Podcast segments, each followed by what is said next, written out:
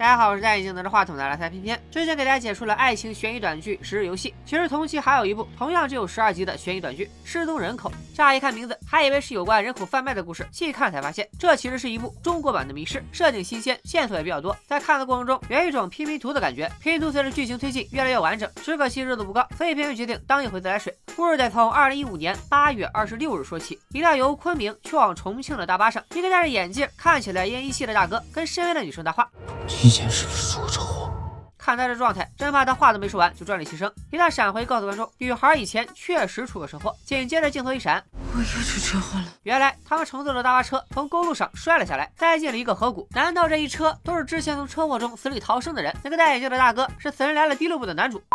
车上大部分乘客都死了，现在就剩六个活口，分别是医生小白、警察小黑、记者老马，一个非常帅气的小结巴，叫他英俊吧。刚才眼瞅就不行了的那位，竟然也没事我们就叫他眼镜哥。而被搭讪的女孩是某选秀节目冠军，赐名阿花。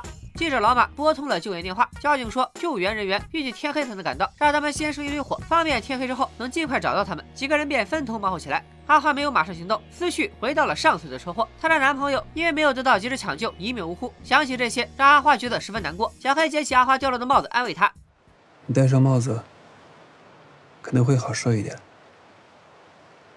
让自己藏在帽子底下，把这些难过的东西也都一起藏起来。不是，都啥时候了，还整这些个非主流的情感段子？没想到阿花回血也挺快。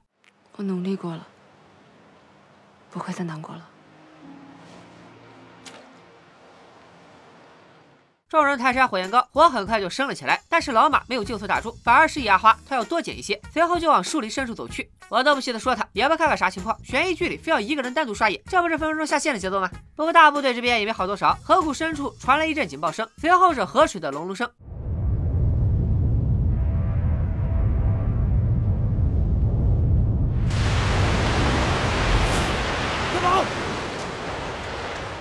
五个人分成两组，躲避来势汹汹的洪水。眼镜哥和英俊站上了一块，跟其他地方颜色严重不搭，一看就是剧组自己做的。岩石上，小白、小黑和小花则爬到了大巴顶部。洪水冲散了刚升起来的火堆，几个人担心救援人员找不到他们，便尝试再次打电话联系交警。小白看着自己的手机屏幕，表情显得十分奇怪。大家注意这个细节，后面咱们再揭秘。镜头一转，又是一个闪回。这部剧一集要闪回个几十次，大家习惯就好。只见一个阿姨拿了一幅肖像画，向医院病床上的老人打听是否听说过画中人，而画中人正是小白。回到河谷这边，阿阿花拨通了救援电话，交警叮嘱他们先躲避洪水，救援人员会在三小时以后赶到。这时眼镜哥又发作了，他想起自己之前看过的一则新闻，介绍了行者号暗物质湮灭探测器，这触动了他的神经，于是又神神叨叨的问起了英俊：“之前是不是出过车祸？”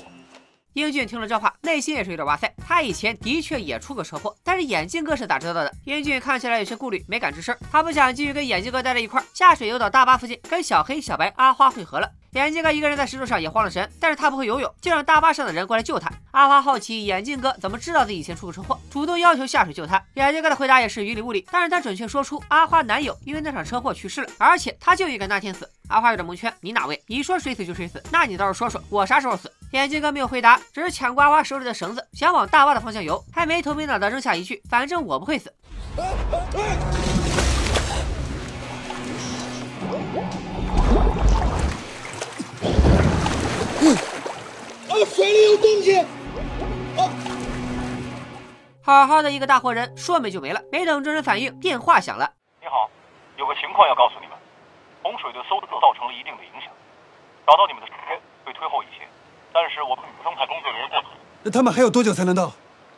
不要着急，明天天亮之后，肯定能找到。好吧，看来大家只能来个河谷深度游了。几个人在车顶上大眼瞪小眼，转眼间天黑了，洪水也随着夜幕降临慢慢退去。另一边，落了单的老马在深山老林里独自摸索着。时间回到一年前的今天，原来不止眼镜哥、阿花、小黑、老马、英俊等人都通过电视看了行者号暗物质湮灭探测器发射的直播。火箭发了以后，有人接到一个神秘来电。你还给我打电话干什么？看到直播了吧？探测暗物质的卫星发射成功，所有的事情都不可能避免了。看来这场车祸跟一年前的暗物质探测器有关。这六个幸存者也不只是因为运气好才活了下来，有点科幻味了。咱们接着往下看。到这里，这个故事才刚刚处出线头。俗话说，人不可貌相，海水不可斗量。英俊虽然长得挺帅，一脸无辜相，没想到他还是个特殊工种从业者。这事也得说回一年前，也就是二零一四年的时候，英俊和一个大哥搭档，假扮成快递员，在各个小区间行窃。业余时间喜欢看直播，还经常给喜欢的女主播刷礼物。这天，两人敲开一户人家的门，英俊通过屋里的摆设发现，主人正是他喜欢的女主播。然后女主播就回了家。大哥威逼主播，只要不报警，一切都好说。谁成想，二人走后，女主播还是报了警。大哥怒从心中起，恶向胆边生，找了辆套牌面包车，撺掇英俊一起撞死女主播。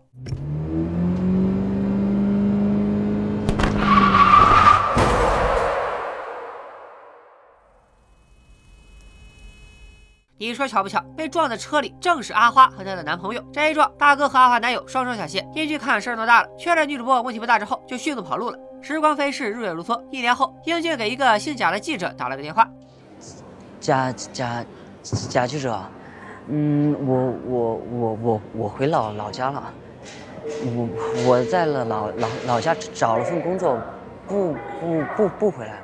随后就登上了这辆命运巴士，阿花也在这辆大巴上。前一场车祸的两个幸存者再次相遇。你肯定会奇怪，阿花堂堂一个选秀节目冠军，不坐飞机头等舱，怎么坐起了大巴？这事儿同样说来话长。阿花和男友都是酒吧驻唱歌手，两人在重庆的一间酒吧有股份，一边经营酒吧，一边在这家酒吧里唱歌。男友几次北漂都以失败告终，这回北京有个大老板专程到重庆跟他合作，男友决定最后搏一次，如果再失败就滚回重庆，老婆孩子热炕头，安安稳稳过日子。可是到了北京之后，阿花男友不仅歌没做出来，还骗走老板一百万。要不说人家能当老板，境界跟我们这些凡人就是不一样。老板并没有逼阿花替男友还钱，还跟阿花签了合同，帮他 C 位出道。你品品这个剧情走向，阿花人美歌甜，大老板有钱有势，两个被抛抛弃的人就此抱团取暖。然而阿花跟大老板在一起之后，卷钱跑路的前男友突然出现，两人来了个雨中邂逅。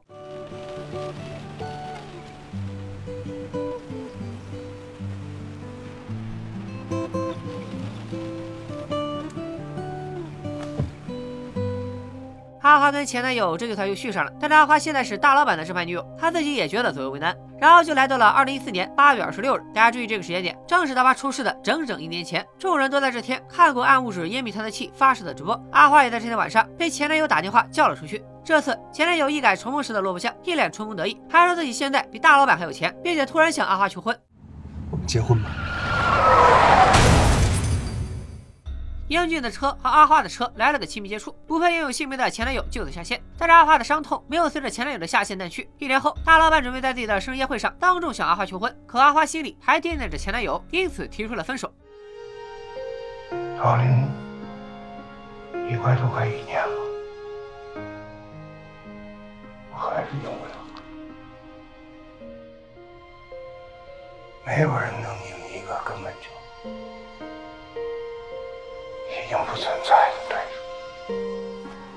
恢复单身的阿花拒绝了大老板的钱和房子，以后就得自食其力了。第二天，阿花在昆明有个演出，打算演出结束以后回重庆故地重游。按照现在的收入水平，顶多也就坐个大巴。就这样，阿花也坐上了这辆死亡大巴。根据阿花和英俊的经历来看，大巴上的幸存者以前或多或少都有过交集。咱们回到正常的时间线，几个人在大巴车顶上挨到天亮。他们下车查看，发现同车遇难者的尸体都被洪水冲走了，而且洪水所到之处一点泥都没留下来，整辆大巴整洁如新，好像什么都没发生过一样。在长江边长大的阿花顿时觉得事情不妙，警报声再次响起，果然又是洪水，但这一次和上一回不同，河水居然倒着从下游流向了上游。阿花注意到，他昨天扔进水里的帽子今天又飘了回来，众人由此总结出了河谷里洪水的规律，像海潮一样，每天早上七点涨潮。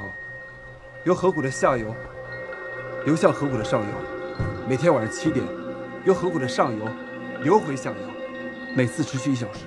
阿花觉得这地方太邪性了，不能坐等救援，决定自己找路离开。四个人一致同意展开积极自救。阿花提议去上游，老马昨天离开的方向也是上游，没准还能找到他。但是小白提出了不同意见，警报声来自下游，说明下游有人，他们得找河谷里的其他活人帮忙。还没等四个人意见达成一致，阿花就接到了救援人员的来电。救援人员已经赶到车祸现场了。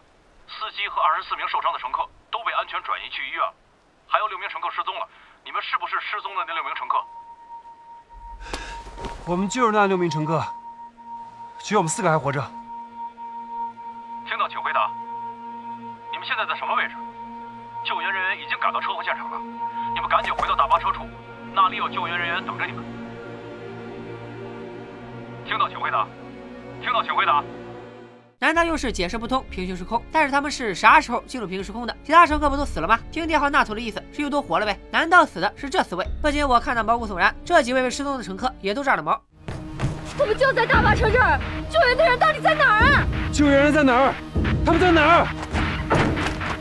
电电电电话什么意思啊？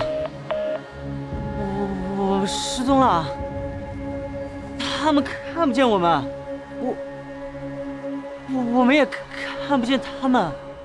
冷静下来的几人决定迅速找路离开。小白仍坚持刚才的观点，要往下游走。于是四个人兵分两路，阿花和英俊去上游，小白和小黑去下游。五个小时后，不管是否有新发现，都要回到大巴的位置集合。两组人马就此分头出发了。还记得第一次来洪水时，小白面对手机露出奇怪的表情吗？他肯定是察觉到什么诡异的现象，因此急于弄清河谷的秘密。他认为小黑也发觉了有什么事不对劲，才愿意跟自己到下游。我本以为小黑只是因为小白长得好看，没想到其实这个小黑也不是一个没有故事的男同学。他以前在九山市疗养院。啊，对不起，串台了。小黑是一名户籍警察，妻子是一名钢琴老师，生活平淡安定。奈何小黑有一颗不甘平凡的心，一心想去缉毒支队发光发热。某次，他终于得到了机会，被接来到缉毒支队担任卧底。然而，不是猎手不老道，都怪狐狸太狡猾。为了避免被窃听，毒贩谈事情都要在水里裸聊。不过，小黑顺利通过敌人的考验，暂时获取了毒贩的信任。开局不错，但是小黑破案心切，跟毒贩正是接头的时候翻了车，引起了毒贩的怀疑。毒贩迅速找机会尿遁，但这不是最绝的，更绝的是，警察事后查看监控，毒贩通过一个路口进入一条三百来米的小巷后，就再也没有出现过，从此人间蒸发。线索断了，小黑只能回原岗位报道。不甘心重归平淡的小黑，自己开启了调查。在调查过程中，他偶然解救了一个被毒贩小弟纠缠的女生。啊，这是另一个毒贩。警察顺藤摸瓜，把这个毒贩老窝给端了。按说小黑这回立了功是件喜事，但很遗憾，小黑被毒贩小弟刺伤了肺部，以后都不能做危险的一线工作了。经历了一段时间的自闭，领导又通知小黑，在重庆发现一具尸体，有可能是毒贩。小黑对他最为熟悉，上级决定派他去重庆辨认尸体。重新受到重视的小黑整装待发，于是就坐上了这趟从昆明去往重庆的大巴。书归正传，众人意见不统一，结成两队分头行动之后，都遇到了十分出人意料的事情。小黑、小白向下游走了一段，发现下游有码头、有船，断定这里一定有其他人。两人说着就向码头方向跑去。小黑失足掉进一个陷阱，小白一个人还能把小黑救上来，于是准备返回大巴旁找阿花和英俊帮忙。陷阱里本来有水，但小黑掉进去后，水位就不断下降，露出一具已经腐烂的尸体。不仅如此，小黑发现这个陷阱并非天然，底部竟有一个井盖，并且井盖下面深不见底，另有洞天。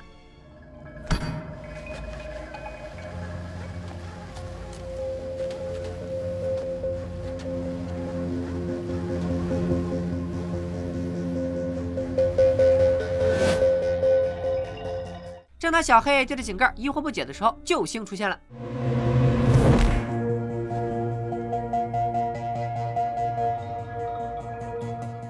另一边，选择去上游的阿花和英俊一边找出路，一边寻找走散的老马。二人在路上发现一辆废弃的吉普车，经过检查，车还能开。他们准备驾车前进，只是现在车头底了，需要粗树枝垫在轮胎下面才能把车开走。两人四处搜寻着树枝，却意外发现已经气绝身亡的老马。更恐怖的是，老马是被枪打死的。惊恐的二人也顾不得管车，一溜烟跑回了巴士旁边，正好跟回来求助的小白接上头。小白、阿花和英俊一起来到陷阱旁边，发现小黑已经被人救了上来。救小黑的人名叫健健，和朋友在下游徒步时遇到危险，于是溯游而上找人帮忙。阿花似乎并不相信健健，不声不响的绕到了他的身后。陈健，哎，你唱干什么啊？这个人一年前在山区徒步的时候就失踪了，我亲眼在电视里看到他爸找他的节目，他现在不应该还活着。原来阿花在电视上看过和健健有关的报道，报道里说健健在一年以前就在山区徒步时失踪了，他们几个能碰上他，真真是活见了鬼。但健健却坚称自己是一个礼拜前才进入河谷的。英俊翻出健健的手机求证，手机上的时间的确是二零一四年。我们在二二零一五年，还是在二二二零一四四年啊？看到这儿我也蒙圈了，怎么还有穿越元素？我总结下现在的可能性：第一个是车祸把这帮人带到了另一个空间和时间里；第二个的是剑剑根本就是个骗子，手机上的时间是他自己设置的。但是我感觉没必要，毕竟新闻都实锤他二零一四年失踪了，他在这深山老林里冒了一年，守株待兔吗？专门等着这波人出事，该有多闲？这还不算完，剑剑还有大招，竟然从剑剑的包里翻出了更让人觉得惊悚的东西。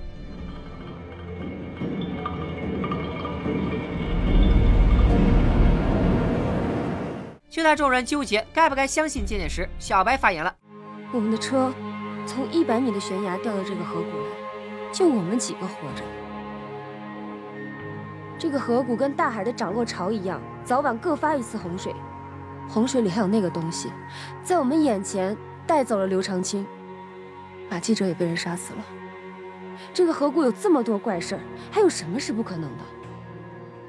说罢，小白主动跳陷阱，倒逼其他人救出健健。在井底，小白跟健健摊了牌，他看出那张画像就是自己。小白也看出时空穿越什么的都是健健在瞎掰。他之所以说谎，也是为了吸引小白的注意。健健知道为什么小白自从进入河谷后就表现得如此奇怪，到底发生啥了？可急死我了！不过按照这个剧的套路，也该讲小白的故事了。没想到导演剑走偏锋，讲了个阿姨。呃，你哪位啊？还记得全剧一开始拿着小白画像到处打听的阿姨吗？就是她。这个阿姨到底和小白是什么关系呢？咱们接着往下看。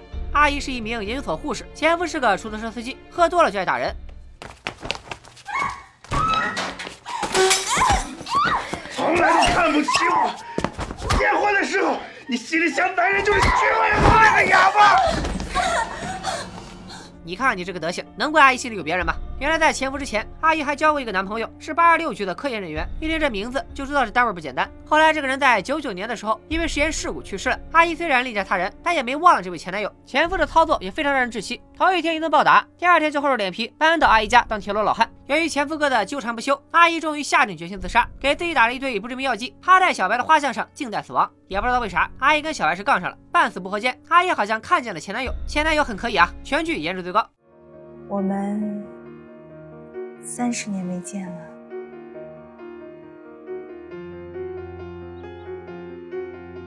我总能见到你，你却见不到我。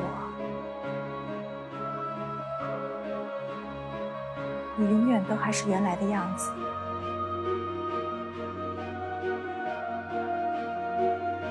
我却越变越老，老的。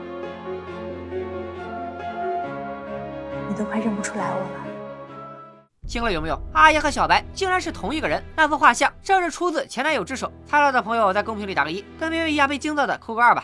白阿姨进入河谷之后，居然年轻了三十岁，变成了小白，难怪一开始她就急头白脸的想寻找真相。可是不对呀，她都打药自杀了，后来怎么又跑到河谷去了呢？